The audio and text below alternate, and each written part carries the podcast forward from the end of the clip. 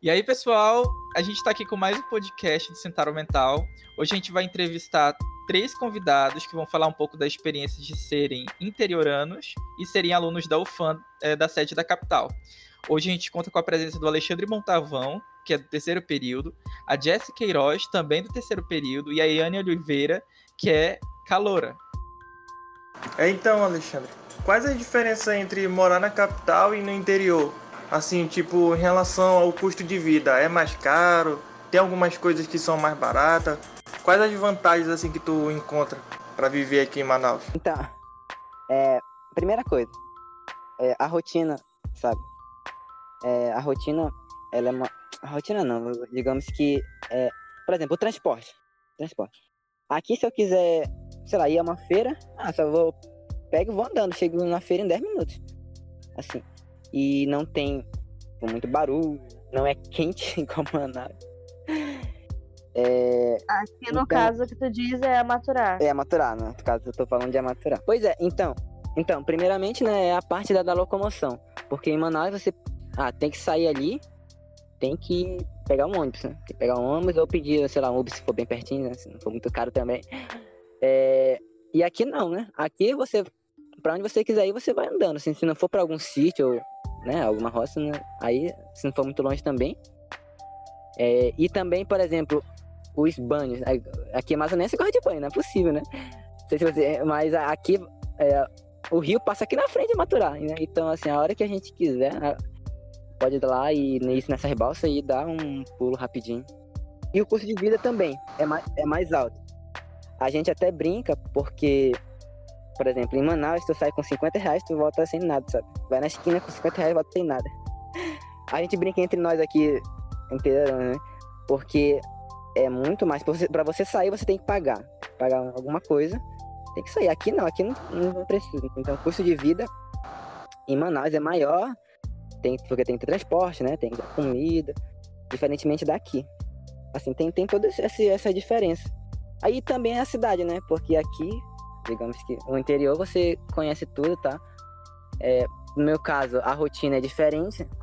Quando eu cheguei, eu não conhecia nada de Manaus, eu não sabia nem ir pro terminal, eu não sabia nada. É, lembro que quando meu pai foi embora, isso foi, isso foi já sexta. Sexta, ele foi embora, né? Ele foi embora pra cá, pra Maturar, e fiquei em Manaus. E aí, nossa, eu, eu chorei, cheguei no apartamento e chorei, velho, porque eu tava numa cidade grande, onde eu não conhecia ninguém. É, eu não tinha, não tinha ninguém praticamente. Eu tava sozinho numa cidade enorme. Porque, né, em comparação com a minha. E aí isso dá um susto. Isso dá um susto. Então. Mas é claro que a gente se acostuma com a rotina com o decorrer do tempo. É isso. Então, Jesse, tem como você contar um pouquinho mais sobre a sua rotina? Porque você não é como o Alexandre, né? Que veio morar aqui na capital. Você se locomove todos os dias, ou se locomovia antes da quarentena, né? De ônibus, né? Então, tem como você falar um pouquinho como era essa rotina de, de um outro município até a capital para você estudar? Tá, tem sim. Gente, é, é engraçado porque tem dias que, como o curso de física, né, é diurno, Alguns dias a gente tem aula de manhã e à tarde, mas a maioria é só à tarde. E nos dias que tinha aula só à tarde, para vocês terem uma ideia, eu passava mais tempo no ônibus ali para ir, para voltar, do que na faculdade em si. Porque apesar de ser vizinho, né, eu demorava cerca de três horas pra, da minha casa para chegar na UFAM e três horas da UFAM para chegar na minha casa. Quando eram os dias de aula que era 8 horas da manhã, por exemplo, laboratório, que era 8 horas, eu acordava 4 horas da manhã e pegava o primeiro ônibus 5 horas que era o ônibus que saía daqui da minha cidade e leva até o outro lado da ponte, né, em Manaus. E aí, em Manaus, eu pegava mais dois ônibus para poder chegar na UFAM. Quando era assim de manhã, acabava que eu chegava muito cedo, porque não tinha muito trânsito. Só que se eu, eu pegava o ônibus às 5, né, e conseguia chegar na UFAM mais 7 horas. Só que se eu pegasse o ônibus das 5 e meia aqui, eu já chegaria atrasada na UFAM.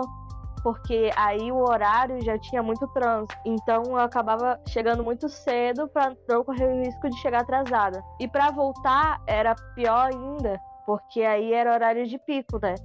Ali o horário das 6 horas, anoitecendo, tá todo mundo voltando para casa, então o trânsito tá um caos. E aí eu demorava muito, eu saía da às 6 horas, ali, né, às 18 horas da tarde, e chegava em casa 8 horas, às vezes 9 horas. Já teve vezes que eu cheguei assim, tava tão ruim o trânsito que eu cheguei em casa às 10 horas da noite.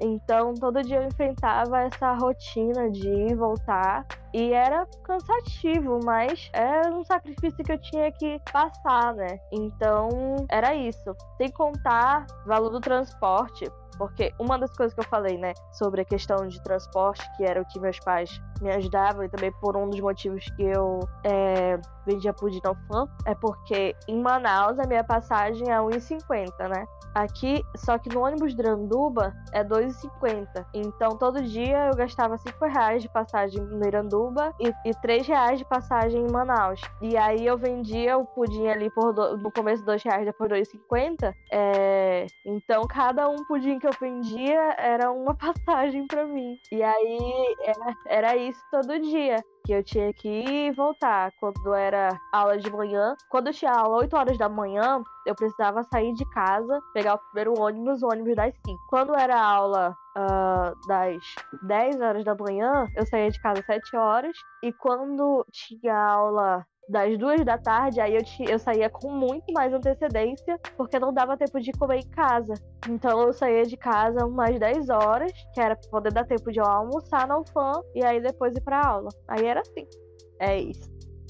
O Alexandre é, faz parte do PET, né? A Jess também ela faz é, PIBIC. E aí eu quero perguntar de vocês agora, é, no caso, morar no interior, de alguma forma, atrapalhou o desenvolvimento do trabalho de iniciação científica de vocês? É, qualquer empecilho que houve no fato de vocês comentarem a internet, é, sei lá, vocês combinavam um, um, horário com o professor, não rolava? Vocês tinham livros? Vocês tinham acesso à bibliografia na cidade? Como que funciona aí?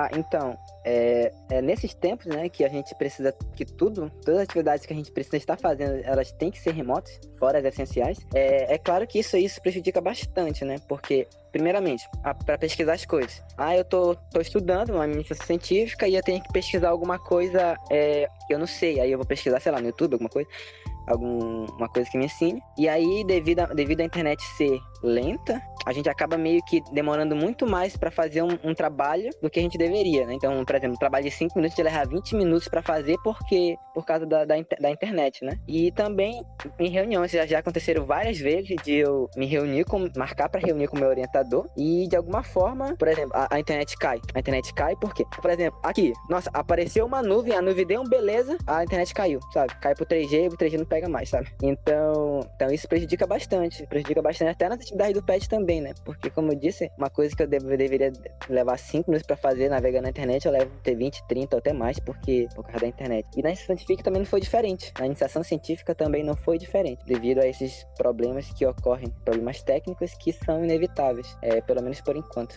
Eu, por sorte, eu acho, e também por diferente do Alexandre, eu tô bem mais perto da capital, né? Então, o maior problema com relação à internet aqui no Iranduba é a questão do, dos valores mesmo, do preço, que é mais caro. Eu pago aqui em casa, por exemplo, a gente paga 100, 100 reais por 5 mega. Então ela é mais caro do que em Manaus. Mas assim, é, eu até agora não tive nenhum problema em questão de faltar a internet no momento que eu precisava. Já faltou em, em outros momentos, assim, né? De vez em quando caía a internet internet por causa de chuva, tudo isso também.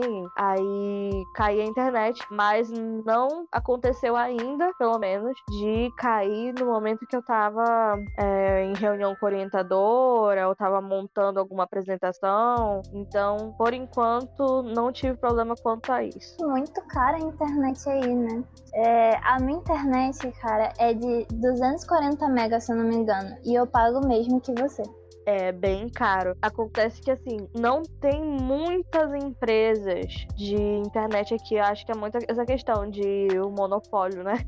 Aqui no Iranduba, eu sei, tem quatro. Uh, na verdade, tem basicamente três que disponibilizam uh, o Wi-Fi, que é uma é a Irã Telecom, que é a que eu uso aqui em casa, particularmente acho que é a melhor. Aí tem a Sky. A Sky, qualquer. Meu Deus, chuviscou em Manaus, tá caindo aqui a internet. E tem uma outra, só que essa outra é a WOMP, ela só atende a estrada e os ramais, não atende aqui na sede. Então, basicamente, a gente tem duas internets. O restante é internet é, dados móveis. Aí e até da dos móveis, às vezes, dependendo da operadora, é bem ruim. Por exemplo, um dia desse estavam me perguntando no grupo aqui da. um grupo aleatório com o pessoal da cidade. Perguntaram, ah, gente, qual é o melhor, a melhor internet de dados móveis aqui no Iranduba? Aí eu falei, cara, eu uso a internet da TIM e eu consigo passar o mês todo com ela. Mas talvez seja porque metade do tempo não tem sinal.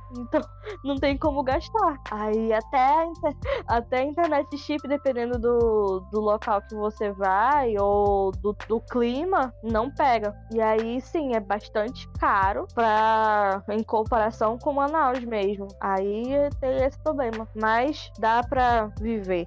Talvez uh, o problema seja a questão da distribuição para cá, que porque tem que vir tudo por agora não, né? Não sei, mas uh, até um pouco tempo era tudo por cabo subaquático, né? Tinha que passar atravessar de Manaus, atravessar o Rio Negro, então talvez a distribuição fosse complicada e tudo mais, aí não sei, talvez fosse isso. Agora, inclusive, ah, ia falar é, sobre as dificuldades, um, ano passado estava tendo muita queda de energia justamente por conta de desses cabos subaquáticos, porque estava tendo algum problema na fiação e aí para até resolver, porque tem que contratar mergulhador, porque os mergulhadores têm que ir lá, né, mexer no fio lá debaixo da água até encontrar o problema, que o Rio Negro a gente sabe que é um rio extenso, até encontrar o problema e aí tem que substituir os cabos e os cabos não tem no Amazonas, tinha que trazer de São Paulo e a gente sabe que é, qualquer coisa que vem para o norte demora e é caro. Aí até ajeitar tudo isso foi o maior problema. O que, que fizeram? Agora, depois de anos de construção da ponte, ergueram os cabos. Não sei se terminaram de fazer isso, mas ergueram os cabos e agora o, a fiação elétrica, de energia elétrica, não sei como tá a internet. Talvez também venha por cima agora, mas é, agora eles colocaram ali os cabos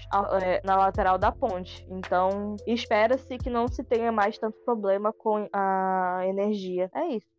Meu pai é mergulhador.